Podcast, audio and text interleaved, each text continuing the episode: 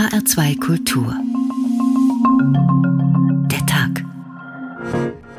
Heute mit Uwe Bernd. Schönen guten Abend.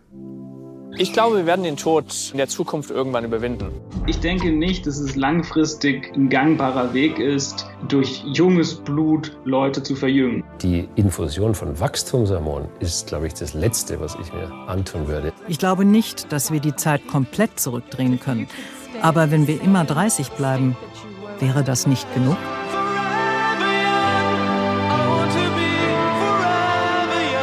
Das Hyaluron ist ein Hauptfaktor dafür, dass die Nacktmulle langsamer altern. Ich nehme nicht einfach irgendein Medikament, nur weil es nicht schädlich ist. Ich nehme nur ein Medikament, wenn ich es brauche. Wenn wir die Medizin haben, die Altern behandelt, dann gibt es kein Limit, wie lange Menschen leben können. Stellt euch den menschlichen Körper als eine wirklich komplexe Maschine vor. Im Betrieb entstehen bestimmte Schäden. Die müssen dann jeweils einzeln repariert werden. Der Mensch ist kein Roboter, aber der Mensch hat eine Seele. Und eine Seele kann man nicht erweitern. Eine Geschichte erhält ja im Grunde genommen auch ihren Sinn, wenn sie ein Ende hat.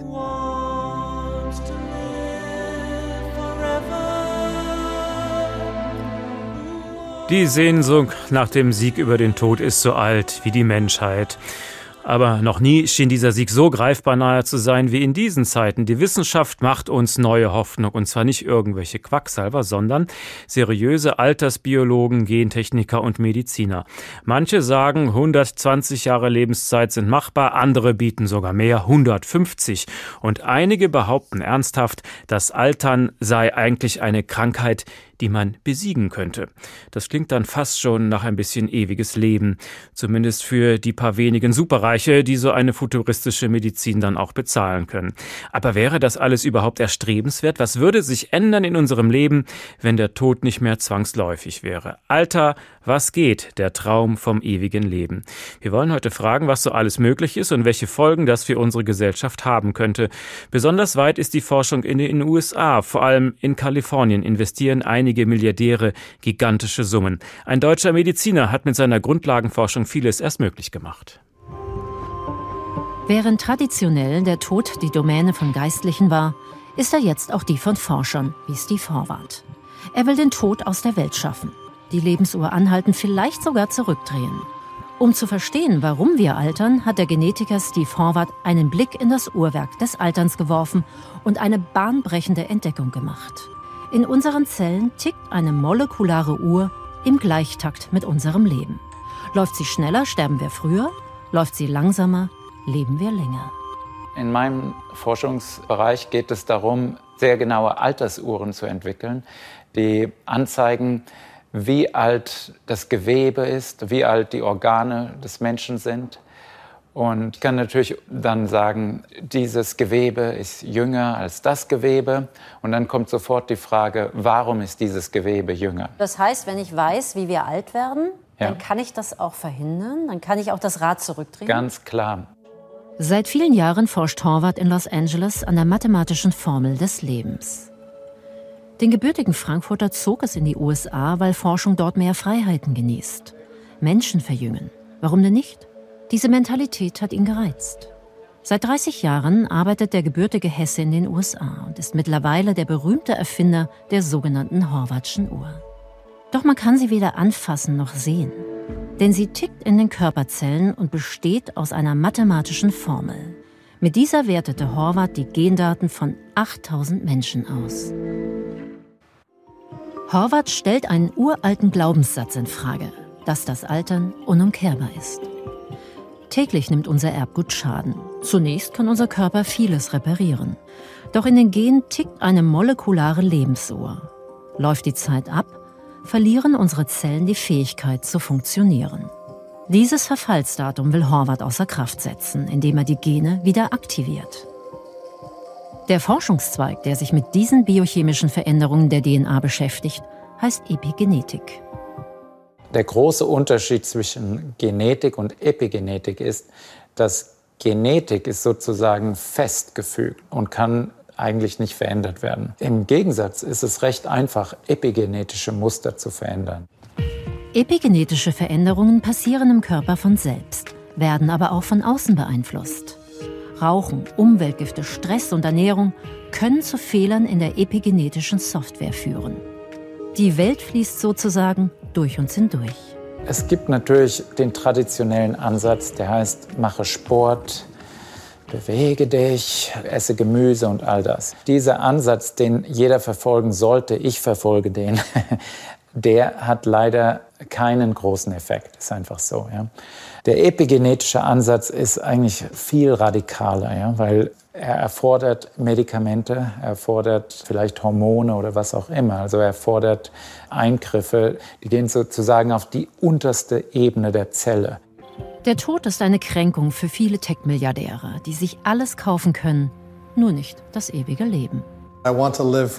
Ich möchte ewig leben oder wenigstens eine lange Zeit. Natürlich sind mit jedem medizinischen Eingriff Risiken verbunden. Ich denke aber, dass das Risiko größer ist, wenn ich gar nichts mache. Bisher lebt ja niemand ewig. Paul Heinig will sich mit dem Alter nicht abfinden. Deshalb nimmt er an einem spektakulären Menschenversuch teil. Also, wenn ich lange leben will, muss ich etwas wagen. Der 56-jährige Topmanager ist einer von neun Probanden, die mit Medikamenten epigenetisch verjüngt werden sollen. Es wäre das erste Mal, dass so etwas beim Menschen gelingt. Fest steht, wer das Verjüngungselixier findet, dem gebührt Ruhm und der Quell der Jugend wäre auch der des Geldes. Das war ein Ausschnitt aus der Fernsehreportage für Immer Jung von Tina Soliman. Die kann man auch jetzt noch in der ARD Mediathek gucken. Sehr zu empfehlen. Also da wirkt ein Milliardengeschäft. Vor allem in den USA werden immense Summen investiert und auch in Deutschland wird geforscht. Zum Beispiel am Max-Planck-Institut für die Biologie des Alterns. Und da arbeitet auch Dr. Sebastian Grönke. Schönen guten Abend. Guten Abend. Was schätzen Sie? Wie alt können wir heutzutage aus rein biologischer Sicht werden? Also wenn man da von der maximalen Lebenszeit ausgeht, dann weiß man, dass das im Moment wohl so um die 120 Jahre Schluss ist. Das betrifft natürlich nur ganz wenige Leute, also die wirklich so alt werden.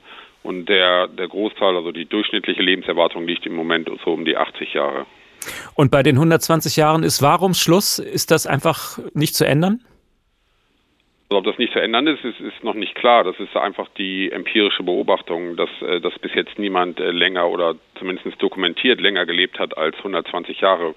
Warum das so ist, ist, äh, ist quasi auch noch Forschungsschwerpunkt und das ist noch nicht bekannt. Was sind denn die Schwachpunkte des Menschen? Warum werden wir nicht älter?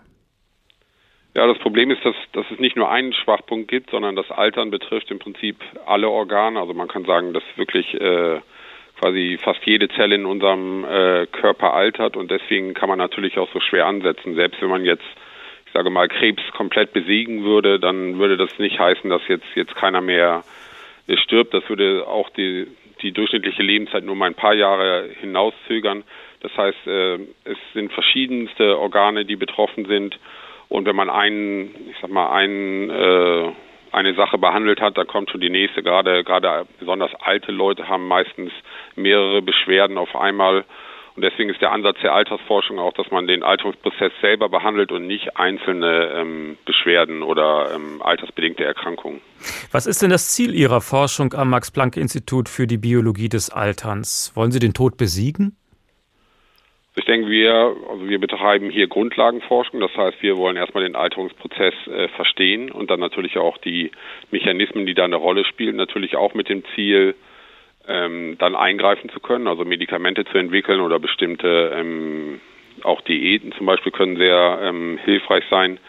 Und ähm, die Idee ist nicht unbedingt den Alterungsprozess an sich, äh, ich sag mal, zu bekämpfen, sondern in erster Linie geht es um die Gesundheit im Alter zu verbessern. Und wenn man das, ähm, sag mal, das, das Altern besser versteht, dann ist die Hoffnung, dass man auch altersbedingte Erkrankungen wie viele Demenzerkrankungen, die ja heute noch nicht behandelt werden können, dann in Zukunft besser behandeln kann.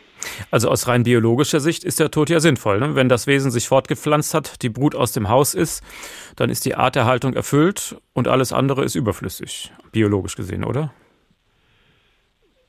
Ja, es gibt natürlich durchaus auch noch so sogenannte Großmuttereffekte und da, da halt geht man auch davon aus, das ist auch ein Grund, warum ähm, Menschen noch länger leben als ihre Reproduktionszeit. Ähm, gerade gerade bei Frauen, das ist, äh, ich sag mal, die Menopause ist auch was Spezielles. Ähm, Aber es ist in der Regel schon so, dass es im Prinzip ähm, um die Vermehrung geht und alles, was danach passiert, ist dann auch ähm, nicht mehr so relevant, zumindest für die Evolution nicht mehr. Wovon hängt es ab, ob ein Lebewesen lange leben kann? Ja, also in erster Linie hängt das davon ab, wie, also welche Mechanismen die Lebewesen entwickelt haben, um sich zu schützen. Also ein, ein geringes Sterberisiko durch externe Faktoren führt in der Regel auch äh, dazu, dass die Tiere länger leben. Und das, das kann man zum Beispiel sehen. Viele Vögel sind relativ langlebig und Vögel sind natürlich dadurch, dass sie äh, wegfliegen können, Gefahren entkommen, aber auch Umwelteinflüsse ähm, besser ausweichen können, natürlich ähm, sage sag ich mal, sehr prädestiniert dafür. Das sieht man aber auch zum Beispiel Fledermäuse sind ja relativ kleine Tiere, die aber auch sehr alt werden können. Das heißt, man kann generell sagen, wenn Tiere ein geringes Risiko haben durch externe Umwelteinflüsse, das heißt durch Fressfeinde oder ähm, andere Risiken zu sterben, dann äh, werden sie in der Regel auch älter. Und Fressfeinde hat der Mensch halt nicht. Dr. Sebastian Grünke vom Max-Planck-Institut für die Biologie des Alterns. Wir reden gleich noch weiter über Ihre konkrete Forschungsarbeit. Jetzt erfahren wir erst noch mal von einem anderen Ansatz. Es gibt einen anderen Schlüssel für die Verlängerung des Lebens und zwar sei das die ähm, Stärkung der Thymusdrüse. Dieser Ansatz klingt sehr vielversprechend. Markus Schuler zeigt uns das. Die Thymonautenstudie habe weniger als eine halbe Million Dollar gekostet, sagt Robert Brooke, einer der drei Gründer des Biotech-Unternehmens Immune Intervene. Der Thymus ist Teil unseres Immunsystems. Um das 40. Lebensjahr herum verkümmert die Drüse und wird quasi durch Fettgewebe ersetzt. Der Thymus ist dafür da, unsere Immunzellen auszubilden. Sie lernen, wie sie Krankheiten bekämpfen. Mit zunehmendem Alter geht diese Fähigkeit verloren und das führt dann später zum Zusammenbruch unseres Immunsystems. Ziel des kleinen Biotech-Startups mit Sitz in Los Angeles und im Silicon Valley ist es, eine Formel zu entwickeln, die das Altern des Menschen stoppt und im besten Fall sogar rückgängig machen kann. Im Fokus die Thymusdrüse, die beim Mensch hinter dem Brustbein sitzt. Sie soll bei älteren Menschen quasi wiederbelebt werden. Bei der ersten Studie von Immune Intervene vor zwei Jahren haben sich zehn Männer ab 50 Jahren ein Jahr lang einen Medikamentencocktail gespritzt. Die Studie war schon allein deshalb einzigartig, weil wir auf bereits zugelassene Präparate zurückgegriffen haben. Auf unser Produkt wird man also keine fünf oder zehn Jahre warten müssen. Es besteht aus Medikamenten und Ergänzungsmitteln, die frei verkäuflich erhältlich sind. In einem Interview mit der Wochenzeitung Die Zeit hatte kürzlich ein 65-jähriger Teilnehmer der Studie aus San Francisco davon berichtet, dass ihn die Einnahme des Medikaments verjüngt habe. Robert Brooke äußert sich da etwas vorsichtiger. Er sagt, zwei Teilnehmer haben uns anekdotenhaft berichtet, dass ihre Familien ihnen bescheinigten, dass sie jünger aussehen würden. So habe sich ihr Haar zum Beispiel wieder verdunkelt. Das war ein überraschender Effekt für uns. Der Biotech-Unternehmer schätzt, dass ein mögliches Medikament seiner Firma rund 10.000 Euro kosten wird. Das wäre dann die Versorgung für ein ganzes Jahr. Zuerst wollen die drei Gründer aber eine größere Studie starten, nicht mit zehn Teilnehmern, sondern mehreren Dutzend Probanden. Das war einer der Kritikpunkte an der ersten Studie. Dennoch beharrt Brooke, in unserer ersten Studie haben wir bewiesen, dass es möglich ist, das Alter eines gesunden Menschen zwischen 50 und 65 Jahren um 2,5 Jahre zurückzudrehen. Das Thema Lebensverlängerung ist ein künftiger Milliardenmarkt. Intervene Immune ist da nicht alleine. Im Silicon Valley forschen Dutzende Biotech-Firmen an derselben Idee. Google und Unternehmer wie der Oracle-Mitgründer Larry Ellison stecken Millionenbeträge in Projekte, wie das Leben verlängert und der Tod besiegt werden kann. Noch können wir den Tod nicht besiegen und vielleicht ist das ja auch gut so. Vielen Altersforschern geht es eben ja auch nicht darum, sondern sie wollen uns im Alter gesünder machen, haben wir ja gerade schon gehört, damit das Leben zum Schluss genießbar bleibt. Ja, dem, wem nutzt es denn was, wenn wir länger leben, aber die letzte Phase überwiegend aus Krankheit und Leid besteht? Die Literaturwissenschaftlerin Silvia Bovenschen hat, ist vor drei Jahren gestorben und sie hat in einem vielbeachteten Essay sich mit dem Älterwerden befasst und daraus hören wir heute ein paar Ausschnitte. Zu meiner Zeit, höre ich mich doch tatsächlich sagen. Zu meiner Zeit? Wie kam diese alberne Formulierung in meinen Sinn? Du liebe Zeit, Wann ist oder vielmehr war das denn meine Zeit? Bin ich schon aus einer allgemeinen Zeit herausgefallen? Lebe ich bereits im Takt einer eigenen Zeit, die ins Verflossene changiert? Ist das Bezugsnetz meiner Assoziationen veraltet? Vielleicht. Es kommt jetzt häufig vor, dass von jemandem gesagt wird, er oder sie sei ein Star oder zumindest sehr bekannt, und ich habe keinen blassen Schimmer, wer das sein könnte. Und was viel schlimmer ist, will ihn auch nicht haben. Bin ich schon in Teilen meiner Existenz unzeitgemäß? Das Unzeitgemäße hat mich früh schon interessiert. Als junge Frau glaubte ich an den veralteten Frisuren älterer Frauen erkennen zu können, wann sie ihrerseits glaubten, ihre beste Zeit gehabt zu haben. Hatten sie die Frisuren einfach aus Gewohnheit beibehalten oder sollte die Haarformation aus besseren und jüngeren Tagen einen alten Glanz konservieren? Lagen den geschmacklosen, weil altersunangemessenen modischen Empfehlungen, die ich meinen lebenszeitlich vorangeschrittenen Eltern für ihre Bekleidungen und Frisuren gab, der Wunsch zugrunde, sie in der für mich aktuellen, zukunftsgerichteten Zeit zu halten?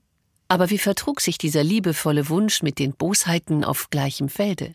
Hinten Lyzeum, vorne Museum, sagten wir über eine keineswegs alte Lehrerin, die sich eine kleine Samtschleife an den Hinterkopf gesteckt hatte. HR2 Kultur, der Tag. Die Lebenserwartung von Frauen ist übrigens etwa sechs Jahre höher als die bei Männern, aber dieser Vorsprung schrumpft im Kloster zum Beispiel auf zwei Jahre zusammen. Es hat also auch was mit den Lebensumständen zu tun.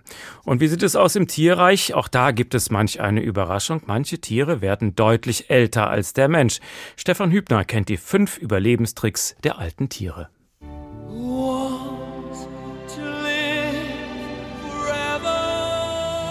Ein Hummer 140 Jahre, eine Riesenschildkröte 256 Jahre, ein Grönlandhai 512 Jahre, eine schwarze hawaiianische Koralle 4265 Jahre, ein antarktischer Riesenschwamm über 10.000 Jahre.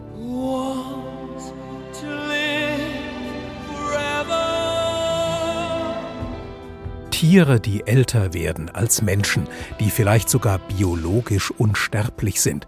Für Wissenschaftler ist das ein aufregendes Forschungsfeld. Schließlich könnte das Wissen um solche Langlebigkeitsstrategien auch menschliche Leben verlängern. Welche Strategien gibt es also? Einzellige Tiere etwa, wie das Pantoffeltierchen, die können sich unter idealen Bedingungen vermehren und vermehren und vermehren, indem sie sich einfach teilen und dann neu heranwachsen. Altern und Tod kommen dabei nur sehr verzögert ins Spiel. Forscher sprechen von potenzieller Unsterblichkeit. Auch weil immer die Möglichkeit besteht, dass die Tiere durch äußere Einflüsse und Krankheiten sehr wohl zu Tode kommen können. Absolute Unsterblichkeit gibt es bei Einzellern ebenso wenig wie bei allen anderen Tieren. Zweite Strategie, die Fähigkeit zur ständigen Zellerneuerung. Bei den meisten Tieren nimmt sie im Lauf des Lebens ab. Es gibt aber ein paar, bei denen das anders ist. Strudelwürmer etwa oder der Süßwasserpolyp Hydra. Sie haben in ihrem Körper besonders viele Stammzellen. Wie auch bei Menschen können die sich zu verschiedenen Zelltypen weiterentwickeln, etwa Muskel-, Fett- oder Nervenzellen. Im Gegensatz zu uns aber können Wurm und Polyp so lebenslang alte oder geschädigte Zellen ihrer Körper durch frische ersetzen. Strategie Nummer drei kennt man bisher nur von Verwandten des Süßwasserpolypen Hydra, und zwar von Miniquallen, die auf den Gattungsnamen Turritopsis hören. Geschlechtsreife, erwachsene Tiere können ihre Körperzellen gewissermaßen rückverjüngen und dann erneut altern. Bis das entdeckt wurde, dachten Forscher, eine solche Rückentwicklung ausgewachsener Zellen sei unmöglich. Obendrein lässt sich der bei den Quallen beobachtete Zyklus anscheinend unbegrenzt wiederholen, womit auch sie potenziell unsterblich wären. Beispiel 4 Bärtierchen. Sie ähneln mikroskopisch kleinen achtbeinigen Gummibärchen und überleben dank spezieller Körpereiweiße so ziemlich alles. Eiseskälte, Radioaktivität und Flüge ins All. Denn sie können sich in einen todesähnlichen Zustand versetzen und daraus selbst nach 120 Jahren wieder aufwachen. Während dieser sogenannten Kryptobiose schrumpfen sie zu kompakten Knäulen zusammen, sie stellen ihren Stoffwechsel ein und warten auf bessere Zeiten. Eine Strategie, die zwar nicht unsterblich macht, aber immerhin ziemlich alt.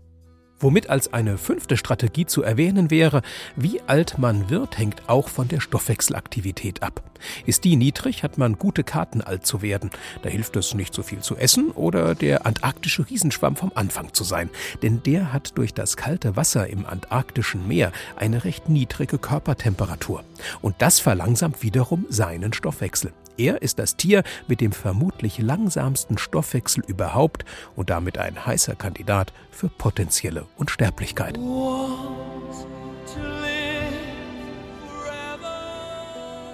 Manche Tiere können also tatsächlich den Alterungsprozess umkehren. Warum sollte der Mensch das nicht auch schaffen? Dr. Sebastian Grünke vom Max-Planck-Institut für die Biologie des Alterns in Köln forscht deshalb auch viel mit Tieren. Das wollen wir nochmal vertiefen. Sie arbeiten zum Beispiel viel mit Fruchtfliegen. Welche Erkenntnisse hoffen Sie sich von Fruchtfliegen? Ja, im Prinzip also ist eine, eine Fruchtfliege sieht natürlich äh, deutlich anders aus als wir, aber wenn man sich jetzt mal die molekularen Vorgänge in den Zellen anguckt, ist es gar nicht so unterschiedlich, wie man jetzt auf den ersten Blick denken würde. Und viele der Gene, die in der Fruchtfliege ähm, zum Beispiel am Alterungsprozess äh, beteiligt sind, die man jetzt schon äh, gefunden hat, ähm, spielen zum Beispiel auch in der Maus eine wichtige Rolle. Das heißt, da ist schon mal der, der Sprung von der Maus zur, äh, von der Fliege zur Maus ähm, geschafft und ähm, deswegen gehen wir davon aus, dass das im Menschen auch ähnlich sein wird. Das heißt, wir ähm, erwarten schon, dass wir auch ähm, von unseren Erkenntnissen in der Fruchtfliege, und das wurde auch schon gezeigt, dass man da ähm, auch für höhere äh, Tiere und auch den Menschen dann ähm, neue ähm, Erkenntnisse herausziehen kann. Was machen Sie denn genau mit den Fruchtfliegen dann im Labor? Im Prinzip ähm, interessiert uns in, interessieren uns drei verschiedene Ansätze. Also wir können zum Beispiel die Gene der Fruchtfliege verändern und sie so langlebig machen, wir können die Fliegen aber auch auf bestimmte Diäten setzen und sie dadurch äh, ihre Lebenszeit verlängern. Und das Gleiche passiert äh, auch, wenn wir bestimmte Medikamente einsetzen. Ähm, und ähm, der Vorteil natürlich bei, bei Fruchtfliegen, auch, auch zum Beispiel bei Mäusen oder auch äh, Fadenwürmern, die häufig in der Forschung eingesetzt werden, ist, werden, ist, dass man dann auch wirklich äh, gucken kann, ist was wirklich kausal ursächlich. Also wenn man jetzt zum Beispiel ein bestimmtes Gen ausschaltet, ähm, spielt das dann wirklich eine Rolle oder ist das einfach nur eine Korrelation? Und das sind halt Sachen, die man im Menschen wirklich nicht machen kann. Also in der Grundlagenforschung werden die, ähm, wird die Basis quasi ähm, für neue Ansätze auch im Menschen gelegt. Welchen Nutzen hat das dann für die Anwendung, wenn ich im Menschen die Gene nicht abschalten kann? Oder kann man das dann vielleicht in einigen Jahren oder Jahrzehnten eben doch machen? Meine, natürlich gibt es äh, gibt es jetzt durch die CRISPR-Methode ähm, auch Ansätze, wie man theoretisch das auch im Menschen machen könnte, aber das ist nicht der Ansatz, den wir verfolgen, sondern es geht in erster Linie dann darum, die Mechanismen zu verstehen und dann mit Medikamenten einzugreifen. Ähm, das heißt, man, wenn man zum Beispiel einen bestimmten Faktor identifiziert hat, ein Molekül in der Zelle, das eine wichtige Rolle spielt, dann kann man das zum Beispiel durch ein bestimmtes Medikament ausschalten und kann dadurch eine Langlebigkeit erzielen. Das ist im Prinzip die Idee dabei. Und das kann man relativ einfach in Modellorganismen erforschen und dann ist natürlich der Schritt in den Menschen ist natürlich dann, äh, wo es ein bisschen schwieriger wird. Welche Krankheiten könnte man damit vielleicht heilen eines Tages?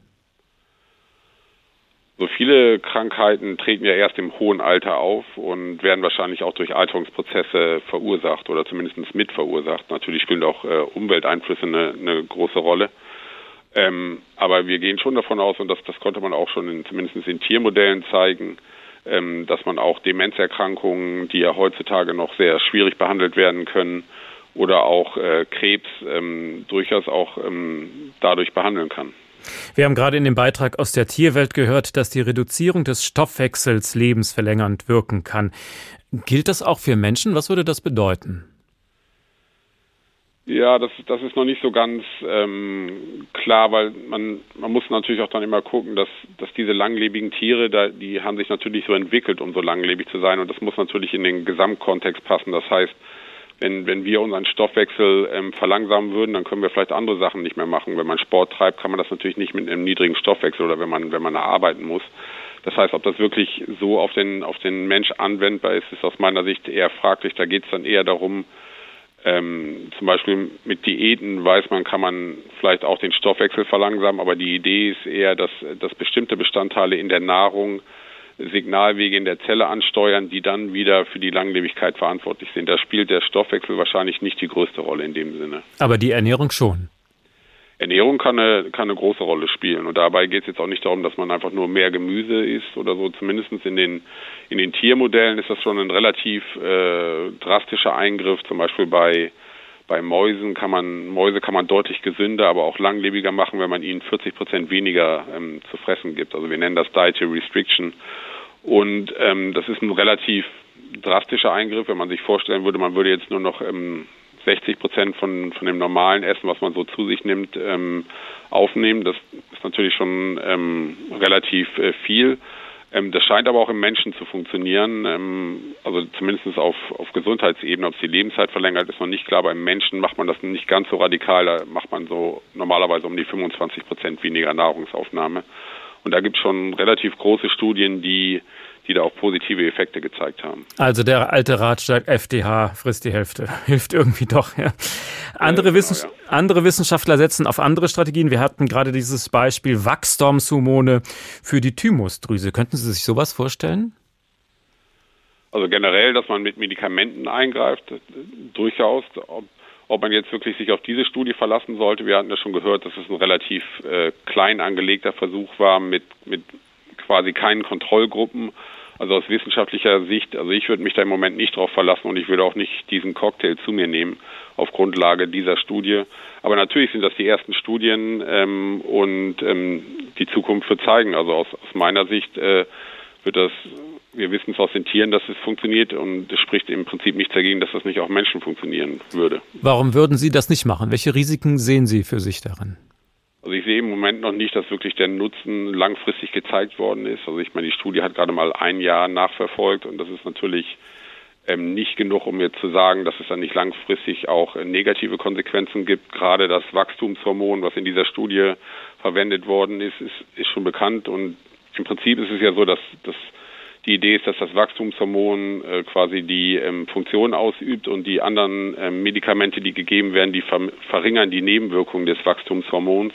Aber ob das langfristig wirklich funktioniert, ist, ist natürlich nicht klar. Und aus, aus meiner Sicht ist da einfach noch, muss da einfach noch deutlich mehr geforscht werden mit, mit viel mehr äh, Teilnehmern, dass man das, äh, dass man wirklich sagen kann, das hat wirklich erstmal einen Nutzen und hat auch dann langfristig keine negativen Nebeneffekte. Also aus meiner Sicht ist das, ist das noch verfrüht.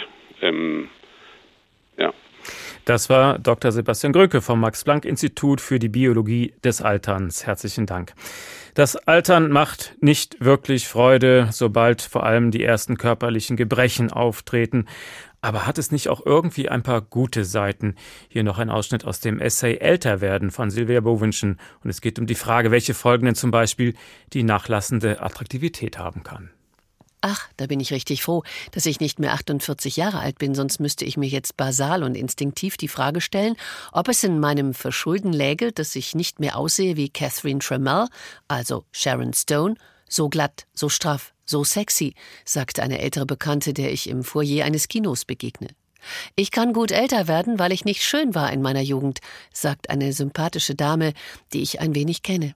Anderen, die ich besser kenne, ergeht es schlechter. Jene, deren Selbstwertgefühl sehr stark mit den Graden ihrer erotischen Attraktivität verknüpft ist.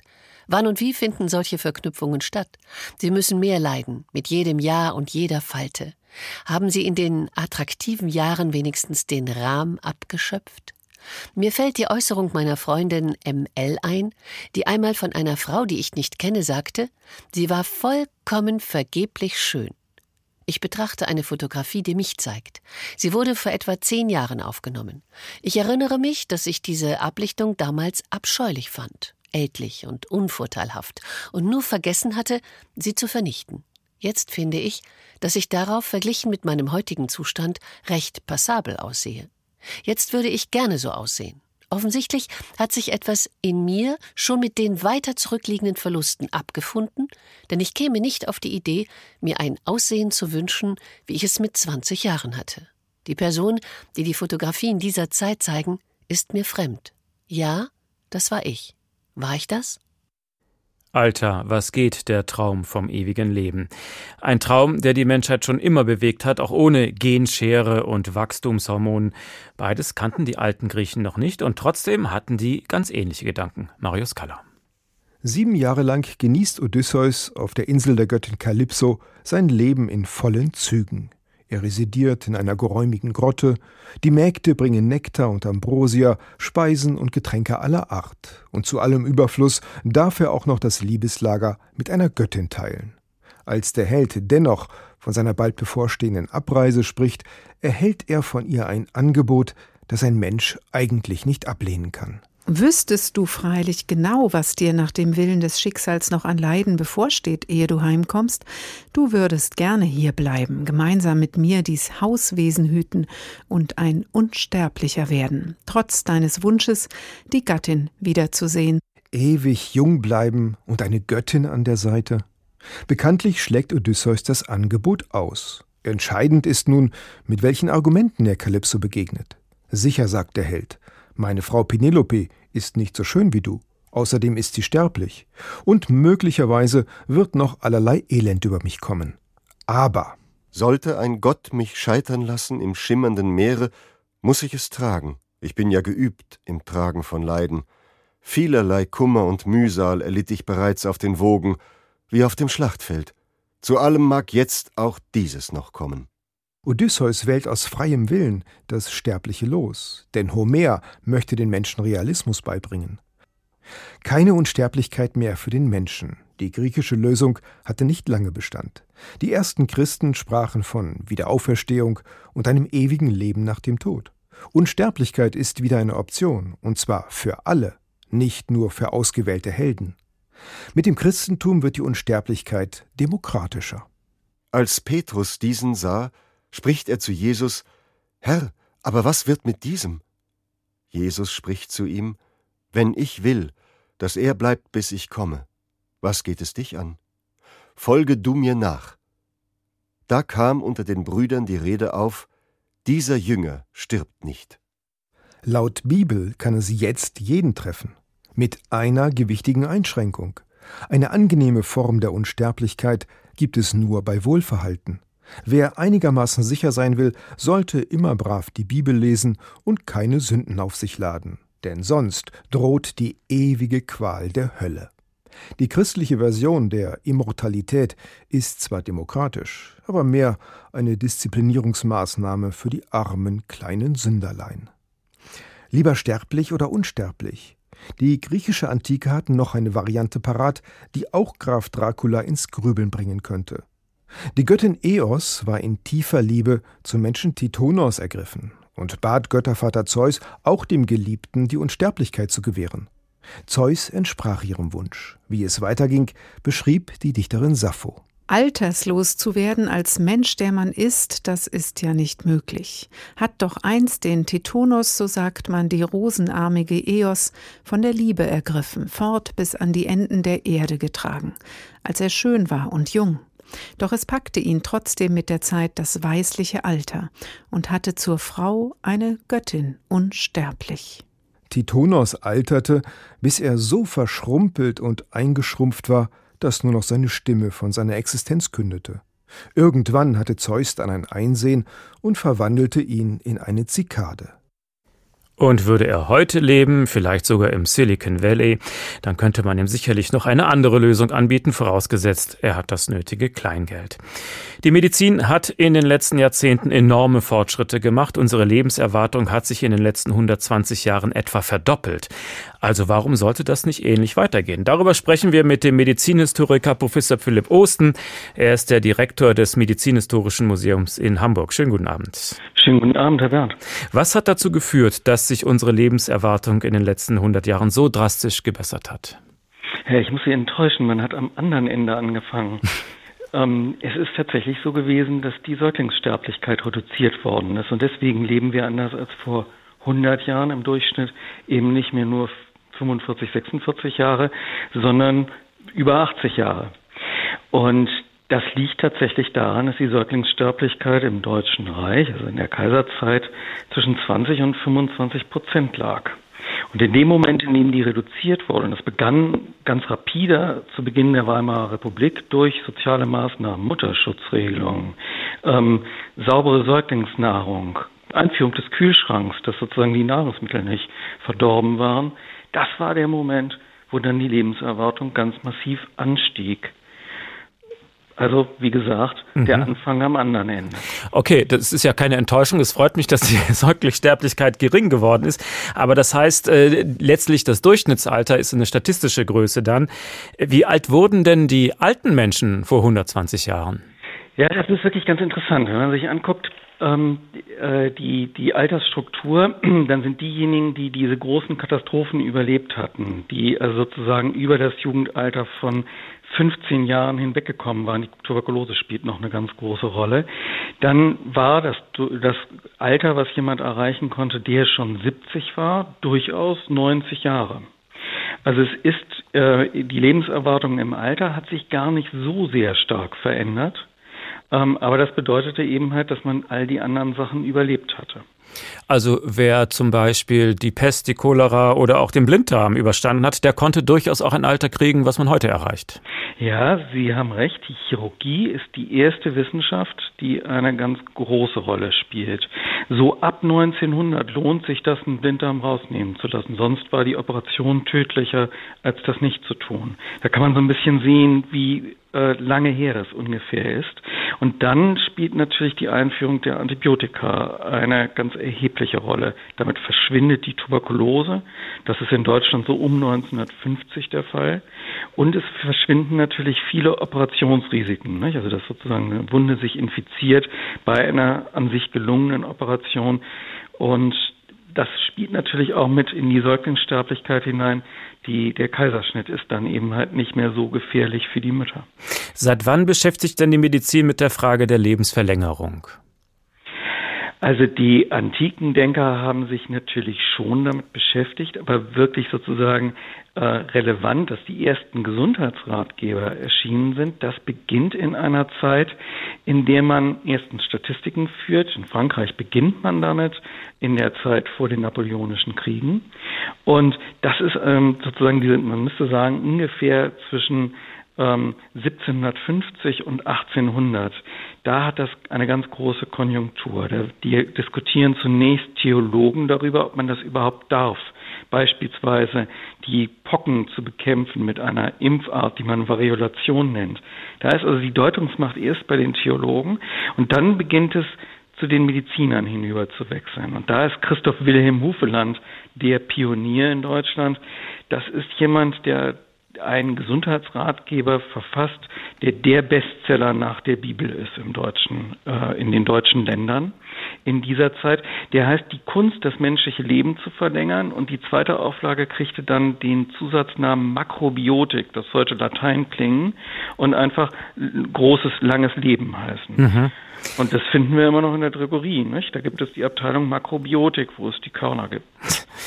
Also die Medizin hat ja nun auch große Fortschritte gemacht und das könnte ja auch so weitergehen. Also können Sie sich vorstellen, dass die moderne Medizin dazu führt, dass auch künftig die Lebenserwartung drastisch steigt?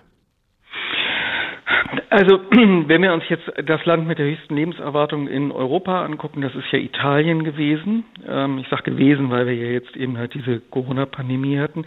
Diese hohe Lebenserwartung liegt aber, klar, die Medizin ist sehr gut in, in Italien, aber es liegt vor allen Dingen sicherlich daran, dass die Alten eben in der Familie lebten, dass die nicht einsam waren. Lebensqualität spielt meines Erachtens eine viel größere Rolle. Aber auch das ist Medizin, diese Lebensqualität auch mit sozialen Maßnahmen zu befördern. Das heißt, Sie machen gar keine große Hoffnung in die großen Fortschritte, die jetzt noch kommen mögen und dass Krankheiten ausgerottet werden und dass das so weitergeht wie die letzten 100 Jahre. Mm, in einer guten Lebensqualität gemeinsam alt zu werden, das ist doch eine große Hoffnung. Mhm. Aber es ist nicht nur ein medizinisches Thema, sondern vielmehr ein gesellschaftliches. Manch einer denkt sich heute schon, ach, wäre ich doch bloß 30 Jahre später geboren, dann könnte ich vielleicht von einem medizinischen Fortschritt profitieren, den ich jetzt verpasse.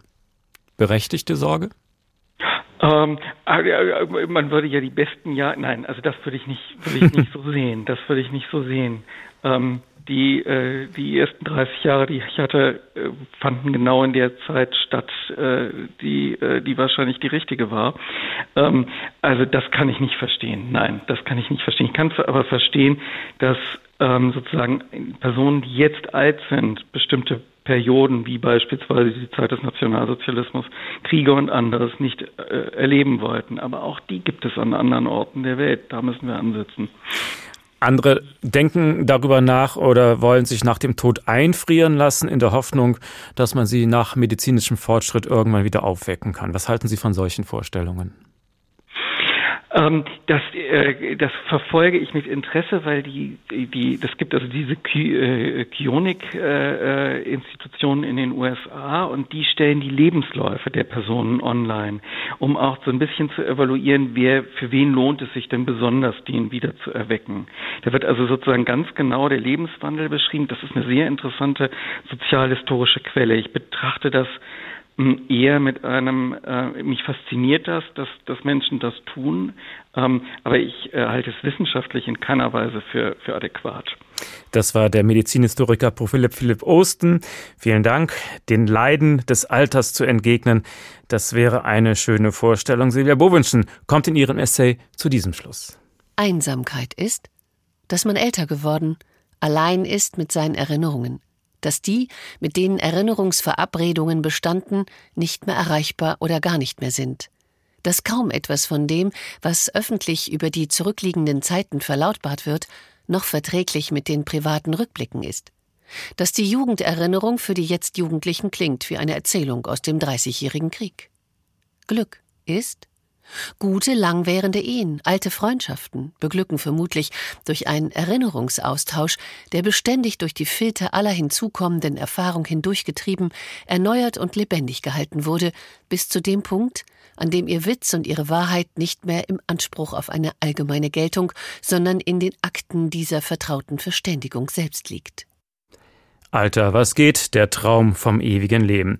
Noch können wir dem Tod nicht von der Schippe springen und die Altersforscher, die das versprechen, verschweigen nicht nur das Risiko der Nebenwirkungen, sondern natürlich auch die Wahrscheinlichkeit, dass man auf dem Heimweg von der Frischzellenkur vielleicht vom Auto überfahren wird. Also es bringt alles nichts. Wir müssen uns dem Tod stellen. Vielleicht so wie diese Nachtschwester hier in einem Text von Rainer Dachselt, vorgetragen von Michael Quast. Die Pflegekraft Irmgard B nutzt einen kurzen Moment Ruhe während der Nachtwache, um eine Tasse Kaffee einzuschenken. Auftritt der Tod. Eine hagere, knochige Gestalt im schwarzen Umhang. Tod. Guten Abend, Schwester. Guten Abend, Besuchszeit ist vorbei, Sie kommen zu spät. Tod. Oh, sonst komme ich eigentlich immer zu früh. Heute nicht. Wiedersehen ein Lämpchen blinkt und eben muss ich zur Frau Stockmann, die hat geklingelt, und dann Medikamente verteile. Schauen Sie mich doch an. Sie müssen mich doch erkennen. Ja, also Sie trage schwarz in schwarz, in bleich. Nick Cave? Knapp daneben. Raten Sie nur weiter, ich habe Zeit. Aber ich nicht. Was glauben Sie, was hier die Nacht so fällig ist? Rundgang, umdrehe, sauber mache, eben blinkt's auch im Zimmer 17. Ich glaube, da wollte ich auch hin. Sie, Sie bleiben, wo Sie sind. Als Klinikfremder haben Sie da nichts verloren. Ich bin nicht klinikfremd. Ich habe hier zu tun. Die einzige, wo im Augenblick hier zu tun hat, bin ich und nicht zu so knapp. Und Sie habe ich hier noch nie gesehen. Ich bin aber oft hier.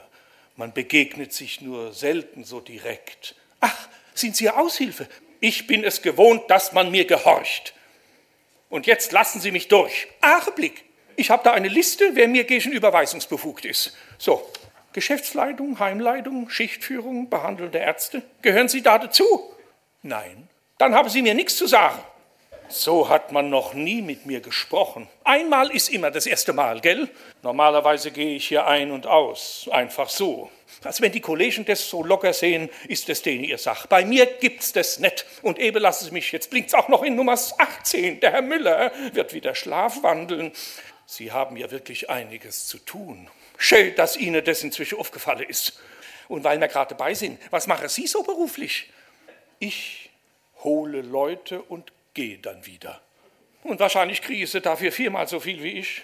Naja, ich will mich nicht beschweren. Leute abhole gehört auch gar nicht zu meiner Stellenbeschreibung. Es ist, glaube ich, das Einzige, was nicht dazu gehört, gell? Und jetzt lassen Sie mich bitte in Ruhe. Sie wissen wirklich nicht, wer ich bin. Schauen Sie mal. Er öffnet den Mantel. Ein Stundenglas und eine Sense sind zu sehen. Die Schwester erschrickt. Herrje, der Tod. Sie wollen doch nicht zu mir? Ich meine, mein Job ist anstrengend, aber ich achte auf meine Gesundheit. Ausgewogene Ernährung, Pilates und alles. Nein, nein, ich will nicht zu Ihnen. Ich habe doch gesagt, Zimmer 17. Davon steht aber nichts in der Übergabe vom Kollege.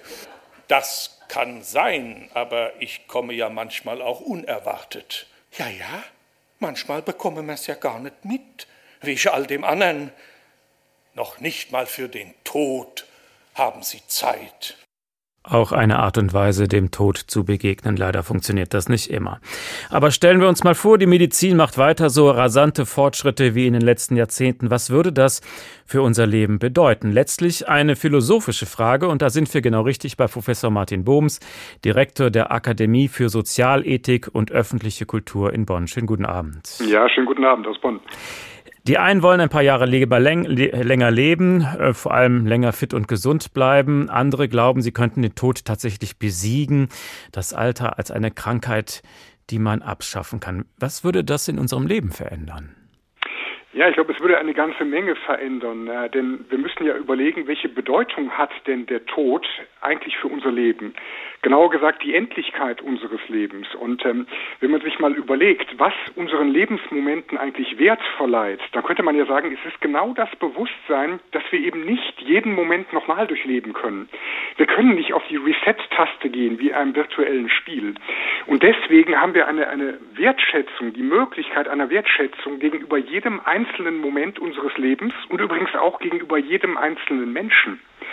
Denn auch weil jeder Mensch einzeln ist und irgendwann gehen wird, können wir sagen, hat er genau diesen Wert der Einmaligkeit und der Besonderheit. Und wir riskieren genau diese Wertschätzung zu verlieren, wenn im Prinzip alles möglich ist und wenn alle äh, Momente und jeder Mensch immer verfügbar ist. Also Sie meinen, die Wert, das Wertvolle geht verloren. Es ist ja. alles egal, kann ich auch noch morgen machen oder ja. im nächsten Jahrhundert. Das ist es. Ähm, unsere Entscheidungen, die wir zu treffen haben, bekommen ja auch dadurch Bedeutung, dass wir sie eben nicht jedes Mal wieder revidieren können. Es gibt Grundentscheidungen im Leben, zu denen müssen wir stehen und die prägen dann ja auch unsere Biografie, auch unsere Persönlichkeit. Alles das entfiele ja, wenn wir im Prinzip alles auf Versuch machen könnten, weil wir noch unendlich viel Zeit haben, das alles nochmal zu testen und zu gucken, ob nicht die andere Partnerwahl doch die bessere wäre, ob nicht die andere Berufsentscheidung die bessere wäre. Die Bestimmtheit unserer Lebensführung hat ganz viel zu tun mit der Endlichkeit unserer Zeit, die wir zur Verfügung haben.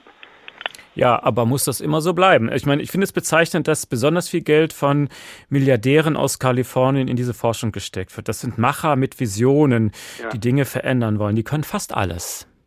Sie können fast alles, aber eben nicht alles. Und das ist in der Tat vielleicht ganz bezeichnend. Das sind ja Menschen, die praktisch alle Möglichkeiten realisieren können, die man mit Geld realisieren kann, die es aber anscheinend nicht aushalten können, dass da etwas Unverfügbares ist. Etwas, das wir nicht bislang kontrollieren können. Und das ist ja ganz symptomatisch eigentlich überhaupt für eine Grundorientierung der westlichen Moderne, nämlich diese, diese Idee, Kontrolle über alles und jeden ausüben zu müssen. Und wir müssen einmal generell überlegen, ob das überhaupt eine vernünftige Haltung ist. Ist es denn nicht vielmehr so, dass gerade die Tatsache, dass wir an Grenzen stoßen, dass wir endlich sind, überhaupt ein wesentlicher Bestandteil unseres menschlichen Daseins ist. Wir kommen doch zu uns selber auch nur dadurch, dass wir unsere Grenzen erfahren. Und wenn wir jetzt diese letzte Grenze aufheben und ins Unendliche verschieben, dann drohen wir auch uns selber ins Unendliche zu verlieren. Mhm. Ich mag das Wort Lebenssatz. Also jemand stirbt mit dem Gefühl, ich hatte ein wunderbares Leben, ja. aber jetzt ist es auch mal gut. Ja. Wie kommt man zu dieser Einstellung? Ich glaube, man kommt zu einer solchen Einstellung nur, wenn man, äh, ich will jetzt nicht sagen wie die hessische Krankenschwester, die wir gerade gehört haben, ähm, ein Verhältnis zum Tod findet und nicht diesem Thema ausweicht. Und das heißt ja nicht misanthropisch sozusagen die Stunden und Tage abzuzählen, die wir noch haben. Aber diese heitere Gelassenheit, für die übrigens der Philosoph Epikur steht, der gerade in der, im Bewusstsein der Endlichkeit die Wertschätzung für jeden Moment seines Lebens gehabt hatten. Man könnte vielleicht sagen, ähm, dieses Bewusstsein unserer Endlichkeit ähm, lehrt uns lieber jetzt das Richtige zu tun und unsere Entscheidungen nicht auf einen Morgen zu vertagen, das wir vielleicht gar nicht mehr erleben. Und darin liegt tatsächlich auch die Chance des Todes. ähm, nämlich zu wissen, ähm, ja, es wird irgendwann vorbei sein. Und genau deswegen sollten wir jeden Moment in unserem Leben genießen und richtig nutzen. Ja, aber diese Endlichkeit, die macht ja vielen Menschen Angst, wenn man nicht die Hoffnung hat, dass da noch was anderes kommt, also der religiöse Glaube des ewigen Lebens ja. oder ähnliches. Ja, es ist ein Angstthema und das ist übrigens auch ein altes Thema in der Philosophie. Ist diese Angst eigentlich rational? Letztendlich ist es ja so, der Tod ist im Prinzip nur eine Metapher. Das Sterben, das ist ein empirischer Teil des Lebens, übrigens ein sehr bedeutsamer Teil des Lebens, weil es die letzte Lebensphase ist. Und äh, der Tod ist ja etwas, was wir noch nicht mal definieren können als ein Zustand oder äh, irgendetwas Sonstiges. Im Grunde spiegelt sich also im Begriff des Todes unsere Einstellung eigentlich zum Leben. Und da könnte man vielleicht sagen, wer, wer große Angst vor dem Tod hat, das ist auch jemand, der eigentlich Angst hat, das Leben bei den Hörnern zu fassen. Und deswegen glaube ich, ist es ganz wichtig zu erkennen, der Tod hat eine Funktion für unser Leben. Und äh, deswegen ist es so wichtig, da eine gelassene und eine vernünftige Einstellung zu gewinnen. Sie würden also solche Wachstumshormone nicht nehmen. Sie würden mal ganz ehrlich andere Sachen wie Blutmittel, die das Leben verlängern, angenommen, die Medizin bietet es an, auf Rezept, auf Krankenschein ein paar Jahre länger, wäre doch auch für Sie schön, oder? Ja, natürlich. Und äh, man muss sich ja klar machen, es gibt eine fließende Grenze zwischen, zwischen therapeutischer äh, Lebensverlängerung, die wir ja jetzt auch betreiben. Jede Krankheit, die wir medizinisch versuchen ähm, anzugehen, ist ja auch, wenn Sie so wollen, ein Akt der Lebensverlängerung weil man ansonsten sterben würde. Das ist eine fließende Grenze und äh, ich glaube, dass man da gar keine Grundsatzentscheidung treffen muss. Nur die Selbstverständlichkeit, mit der die Aufhebung überhaupt der biologischen Lebensgrenze als Ideal dargestellt wird, die ist sicherlich problematisch. Es wird eine individuelle Frage sein, wie man, äh, wenn solche Möglichkeiten einmal zur Verfügung stehen, damit umgeht. Ich möchte nur davor warnen, das als ein selbstverständliches Ziel, als Menschheitstraum darzustellen, sich sozusagen in die Ewigkeit zu erweitern. Es könnte auch die Gefahr einer Erstarrung drohen, ähm, einer, einer geistigen Ermüdung, äh, wenn man alle Genüsse dieses Lebens, alle Gefühlszustände einmal durchlebt hat. Was soll denn da noch Neues kommen? Auch das müssen wir bedenken. Äh, und unter der Perspektive der Lebensmüdigkeit ist es vielleicht auch gar nicht so schlecht, dass wir am Ende einmal sterben. Wie möchten Sie irgendwann mal sterben, eines fernen Tages hoffentlich? Ich möchte sterben mit einem ähm, bewussten, klaren Blick auf mein Leben und äh, mit dem Gefühl, es im Großen und Ganzen richtig gemacht zu haben. Das ist tatsächlich mein Ideal ähm, eines äh, Sterbens. Das bleibt offen bis zum Schluss, ähm, ob das gelingt. Und vielleicht ist überhaupt das ganze menschliche Leben äh, ein, ein fortlaufender Versuch, eine Bemühung, dorthin zu kommen. Aber das wäre mein ähm, Ideal, um dann tatsächlich beruhigt äh, und in einer Lebenszufriedenheit sterben zu können. Professor Martin Bohns, Direktor der Akademie für Sozialethik und öffentliche Kultur in Bonn. Vielen Dank.